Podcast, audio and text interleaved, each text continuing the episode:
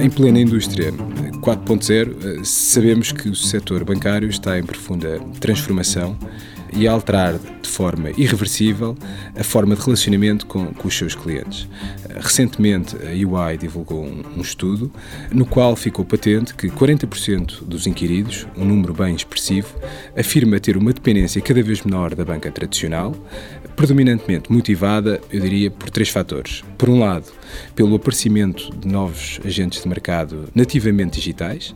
que, através de experiências de utilização melhoradas, têm contribuído para a alteração das preferências e expectativas dos consumidores, eh, sendo que hoje um consumidor ou um cliente eh, não espera nada menos do que gratificação imediata,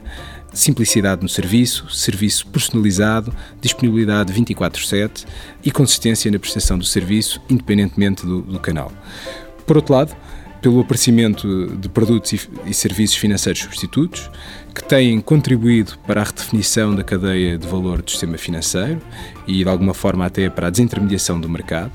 eh, dos quais são exemplos eh, as divisas digitais, tais como o Bitcoin, o Ether, as wallets digitais dos meios de pagamento, as plataformas de crowdfunding, as plataformas de peer-to-peer -peer lending, marketplaces para captação quer de depósitos, quer de crédito,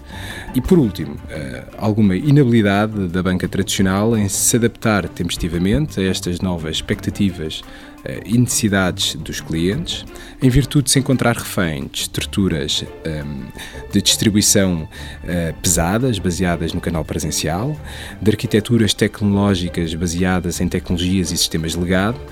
e eu diria eu, acima de tudo, de estar refém de uma cultura de controlo, portanto ligada à gestão de risco, da conformidade e da governança, e muito menos ligada ou focada na gestão da inovação. Face a este contexto, o que é que a banca tradicional pode e deve fazer para ganhar, ou pelo menos não perder, cota de mercado? Eu diria